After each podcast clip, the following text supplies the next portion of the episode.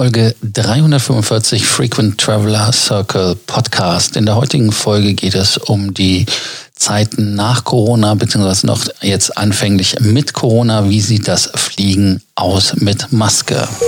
Welcome to the Frequent Traveler Circle podcast. Always travel better. Put your seat into an upright position and fasten your seatbelt as your pilots Lars and Johannes are going to fly you through the world of miles, points, and status. Erstmal sieht es ja so aus, dass wir uns nur mit Maske ins Flugzeug bewegen dürfen. Einige Fluggesellschaften haben das als ähm, Wunsch deklariert. Die Swiss, glaube ich, hat gesagt, man möge es tun. Die Lufthansa sagt, man muss es tun. Johannes, wie ist die Lage in der Nation? Ja, da äh, kommt es wirklich darauf an, in welcher Nation man ist. Man sieht hier auch, wie bei den ganzen Maßnahmen rund um Corona, dass da verschiedene Länder verschiedenste ähm, Anläufe oder Überlegungen haben. Man hat ja in Amerika mittlerweile flächendeckend bei allen Airlines diese Pflicht zur Maske eingeführt beziehungsweise angekündigt, dass das ab jetzt äh, dann verpflichtend ist. Jetzt äh, seit genau heute ist ja auch dann bei der Lufthansa die Anweisung für Passagiere während der gesamten Zeit an Bord äh, die eigenen ja, Mund-Nasenpartien ähm, zu bedecken, eben einerseits durch äh, die Atemmaske oder andererseits eben indem man sonst irgendein Kleidungsstück, also Schal, Tuch etc. vor die Mund- und Nasenpartie hält, um damit eben ja hoffentlich äh, die weitere Verbreitung von, von Corona etwas einzudämmen. Anfangs hatte man ja auch äh, die Überlegung, den Mittelsitz freizulassen, um dadurch einfach die, die räumliche Distanz zu schaffen. Allerdings ist das natürlich auch im, im Flugzeug wieder, wieder die Frage, wie effektiv das wirklich ist. Man sitzt ja mehr oder weniger doch äh, eng an eng zusammen. Und auch wenn der Mittelsitz frei ist, hat man natürlich vor sich beziehungsweise hinter sich jemanden sitzen, äh, sodass das alles nicht ganz unkritisch ist.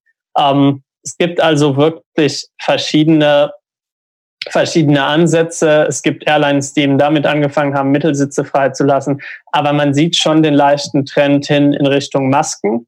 Jetzt stellt sich natürlich die Frage, werden wir von nun an nur noch mit Maske reisen können bis in alle Ewigkeit?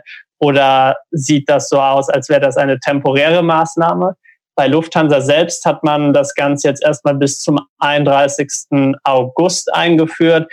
Allerdings äh, kann es natürlich auch gut sein, dass sich das weiterhin verlängert und äh, in die Zukunft fortbestehen bleibt. Lars, ähm, was denkst du, wie werden, werden sich diese Maßnahmen in der Zukunft entwickeln? Werden wir das jetzt wirklich zum neuen Normal erklären? Oder könntest du dir vorstellen, dass das Ganze ähm, relativ schnell wieder abgeschafft wird und man dann vielleicht Maßnahmen am Flughafen sieht, wie es ja bei, bei einigen Airlines oder Flughäfen auch schon der Fall ist mittlerweile? Ja, Wien hat ja zum Beispiel Kapazitäten geschaffen, um da innerhalb von drei Stunden, zwei oder drei Stunden einen Test auf Corona zu machen. Die Frage ist halt, wie wird es sein? Und äh, man kann es jetzt nicht sagen. Michael O'Leary sagt ja trotzig wie immer, eh und je, äh, nie verlegen um einen äh, schnellen Spruch. Dann fliegen wir eben nicht wenn der Mittelsitz frei bleibt. Das wäre eine Maßnahme in meinen Augen, die da Sinn machen würde. Es gibt auch Berichte von chinesischen Fluggesellschaften, die sagen, hey, wir machen eine Reihe Sitzplätze, eine Reihe Cargo. Ähm, das verstehe ich auch nicht so ganz, wie das funktionieren soll. Aber ähm, die werden sich dabei schon was gedacht haben. Ich glaube nicht, dass es äh, so schnell zurückgeht in die alte Welt wie vor Corona. Äh, leider hat es aber dann die Konsequenz, dass es nicht unbedingt eine verkappte Verbesserung der, des Komforts ist. Weil Ryanair, warum, warum will Ryanair keinen Platz frei halten? Ganz einfach deshalb, weil sie mit ihren Flügen ja nicht nur den reinen Flugpreis kassieren, sondern sie haben halt einfach das Dilemma, sie spielen mit der Angst der Menschen. Jetzt nicht mit der Angst abzustürzen, aber mit der Angst, dass man keinen Sitzplatz bekommt, der adäquat ist. Deshalb muss man vorher einen Sitzplatz bezahlen. Dann, äh, dass man keinen Platz für sein Handgepäck hat. Also das sind schon zwei Einnahmequellen für Ryanair, die wegfallen würden, wenn der Mittelsatz, Mittelsitz wegfallen würde. Weil dann würden die Leute sagen, hey, Mittelsitzplatz ist weg, dann mir doch scheißegal, ob ich am Fenster oder am Gang sitze Eben. Und Handgepäck, ja, dann haben wir ja noch den Mittelsitz frei und die Bins, da wird es auch dann leerer werden. Also insofern ist das natürlich für Ryanair absolut gegen das Geschäftsmodell, wenn man die Leute an Bord nicht mehr eng zusammenfärchen kann, quasi wie die Sardinen in der Büchse, um sie dann mit weiteren Revenues oder Ancillary Revenues zu drangsalieren, in Anführungsstrichen.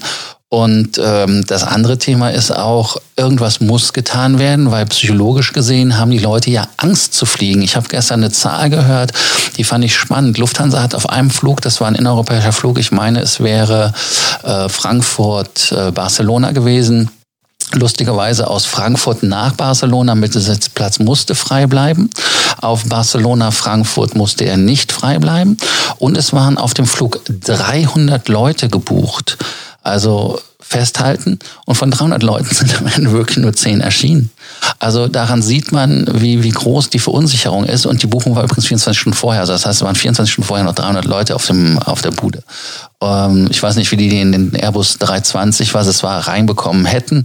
Aber daran sieht man, wie die Zeiten halt wirklich sind, dass die Leute verängstigt und emotional äh, gar nicht fliegen wollen.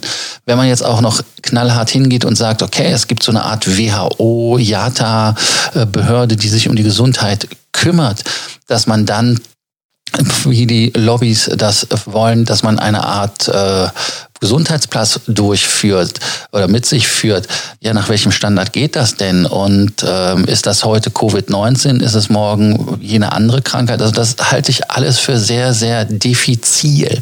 Und äh, was das andere ist, und das ist halt in meinen Augen noch viel spannender in der Post-Corona-Zeit, wenn man sich überlegt, es gibt einen italienischen Hersteller, der Sitze herstellt, der will so ein, so ein, so ein Plastik-Hutzi über einen machen äh, ja, wie sollen das werden? Also die Sitze sind ja schon eng.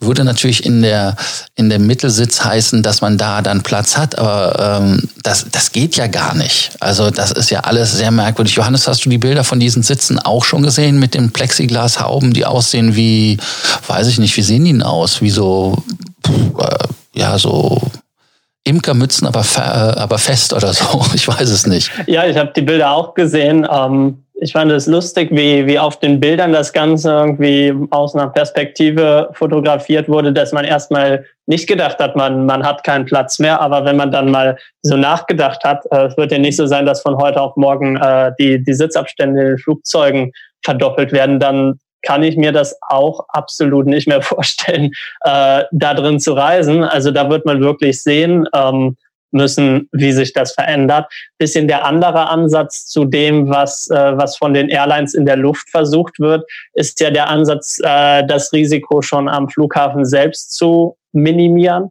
Auch da sieht man dann wieder verschiedenste Ansätze. Bei Etihad hat man zum Beispiel ähm, angefangen zu pilotieren, dass man eben an diesen Check-in-Kiosken äh, ja ein, ein Workflow implementiert, der eben Passagiere mit Coronavirus äh, möglichst schon vor der Reise identifizieren soll, um dann, wenn man eben diese Risikofälle mit, äh, ja, mit Symptomen hat, äh, von, von Ärzten untersuchen lassen kann, bevor die dann überhaupt boarden, beziehungsweise wenn dann äh, am Flughafen keine Entwarnung gegeben werden kann, dann sollten diese ähm, Passagiere gar nicht erst boarden.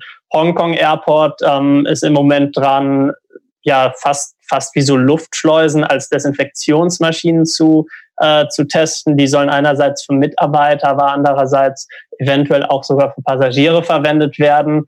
Emirates hat äh, schon für einen Flug mal durchgeführt, dass man wirklich bei jedem Passagier einen äh, Bluttest durchgeführt hat, ähm, einen Schnelltest, um da eben zu schauen, ob Passagiere ja betroffen sind. Das war ein Flug nach Tunesien, bei dem man das äh, gemacht hat am 15. April.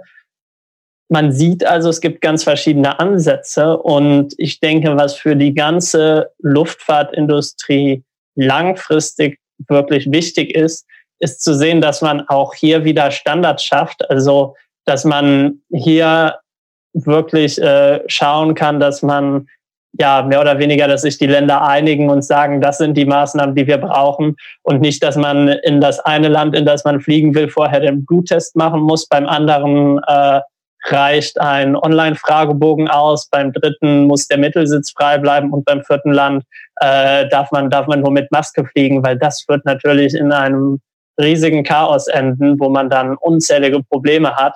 Also das ist auf jeden Fall ein spannendes Thema. Ich selber mag mir, bin kein Virologe oder sonst was, äh, mag mir im Moment absolut äh, nicht zutrauen, da eine Einschätzung äh, zu geben, was denn jetzt die sinnvollste Maßnahme ist, die effektivste Maßnahme oder was wir in sechs Monaten, in einem Jahr, perspektivisch in fünf Jahren davon überhaupt noch sehen werden. Aber es bleibt auf jeden Fall ein spannendes Thema, was man sich in Zukunft anschauen muss. Ganz wichtig ist einfach, Fliegen darf auch nicht mehr keinen Spaß machen. Also das heißt, das Fliegen darf nicht unbedingt zu einer großen Belastung werden, weil die Sicherheitskontrollen sind ja schon für viele eine Belastung.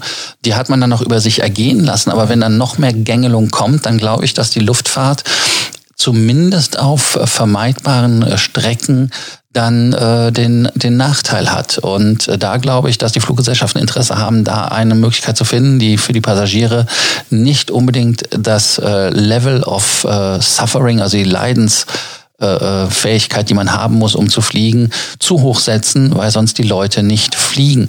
Interessant ist, wie seht ihr das Ganze? Habt ihr in dieser letzten Zeit überhaupt einen Flug wahrgenommen? Wie war das? Musstet ihr Maske tragen? Ist das für euch ein Problem? Äh, abgesehen davon, dass viele ja gerade zum Beispiel in Frankfurt es ja toll finden, dass man ja kaum mehr oder gar nicht mehr warten muss.